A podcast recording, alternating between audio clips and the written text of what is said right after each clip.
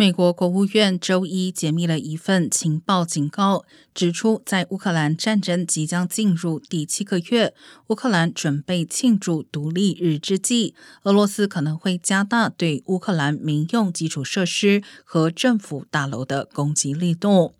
美国驻基辅大使馆随后发布安全警报，再次敦促美国公民离开乌克兰。